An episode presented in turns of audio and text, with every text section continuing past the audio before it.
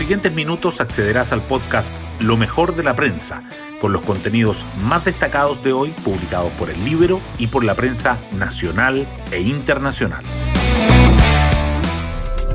Buenos días, soy Magdalena Olea y hoy lunes 21 les contamos que parte la última semana de febrero, pero la ausencia del Festival de Viña y la agenda informativa cargada de temas políticos desde las votaciones en las comisiones y el pleno de la Convención Constitucional hasta las reuniones entre ministros entrantes y salientes por el cambio de mando, dan la sensación de que ya estamos en marzo.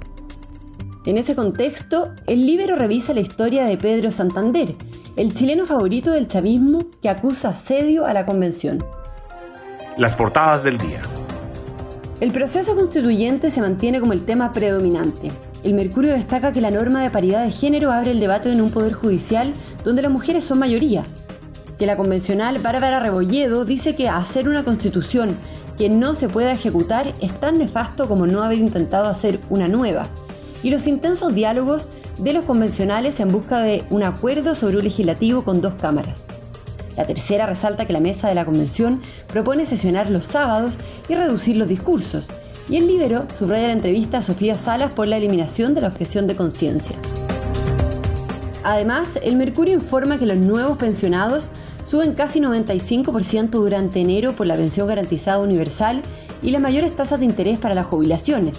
La tercera remarca que los pacientes críticos de COVID-19 se duplican en lo que va de febrero y el diario financiero señala que la TAM Cargo adelanta la incorporación de aviones y apunta a expandir su capacidad hasta en 50% a 2024. Las informaciones internacionales igualmente sobresalen. El Mercurio destaca que Putin extiende las maniobras militares y que Londres lo acusa de planear la mayor guerra desde 1945 la tercera resalta que la reina Isabel II da positivo al COVID-19 y el Palacio de Buckingham enciende las alarmas. Y el diario financiero subraya los riesgos que enfrenta Repsol a un mes del derrame de petróleo más grande registrado en Perú. Las noticias económicas también están presentes. El Mercurio dice que las energías renovables no convencionales aportan un récord de 35% de la generación total. La tercera agrega que la crisis impulsa el alza de las compras del Estado en salud y en obras públicas durante 2021 y el diario financiero revisa al equipo que acompañará a Janet Jara en el Ministerio de Trabajo. Además, el Mercurio y la Tercera le dedican su foto al triunfo de Joaquín Niemann en el Genesis Invitational del PGA Tour. Hoy destacamos de la prensa. Forma de elección le pone suspenso al acuerdo de los convencionales de la Comisión de Sistema Político para el bicameralismo asimétrico. Los integrantes de la instancia, silos de derecha, negocian para enviar indicaciones antes del plazo que cierra este lunes. El Partido Comunista, Movimientos Sociales Constituyentes y el Frente Amplio plantean que la Cámara Territorial se conforme desde los consejos regionales o las eventuales asambleas legislativas, una figura que fue devuelta a otra comisión al ser rechazada por el Pleno. Pero la centroizquierda se mostró en contra. Hoy, a partir de las 9, en La Moneda, Rodrigo Delgado e Isquia Sitches iniciarán la ronda de encuentros entre ministros entrantes y salientes para la entrega de información sobre cada cartera. Hoy también están previstas las reuniones de otros ministerios del Comité Político, SECPRES y SEGEGOP, algunos secretarios de Estado esperan tocar temas relativos a proyectos de ley que quedaron pendientes.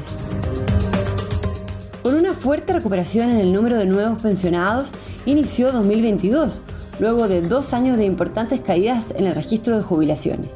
En enero se pensionaron por vejez un total de 16.071 personas, un incremento de 42,6% con respecto a diciembre y de 94,2% en comparación con enero de 2021. CIEDES lo atribuyó a la aprobación de la pensión garantizada universal y al aumento de las tasas de interés. Los pacientes críticos se duplicaron en lo que va de febrero en la cuarta ola de COVID-19. Asociado a la rápida escalada de contagios en todo el país, la demanda de camas UCI creció 113% en tres semanas, al pasar de 474 personas internadas a inicios de mes a 1.008 ayer, la cifra más alta desde agosto, desde el Ministerio de Salud trabajan en la ampliación de los cupos, se autorizó suspender las cirugías y se reactivó el traslado aéreo de los casos graves. Otras noticias. encuentran a dos trabajadores muertos por impacto de bala dentro de un auto en un predio forestal en Carahue. Ambos se desempeñaban como guardias de seguridad de la empresa First Security y prestaban servicio en el Fundo del Encanto, propiedad de la Forestal Mininco de CMPC. La Fiscalía y la Brigada de Homicidios de la PDI están investigando el crimen. La convención trabaja a contrarreloj. La mesa propone sesionar los sábados y reducir la duración de los discursos.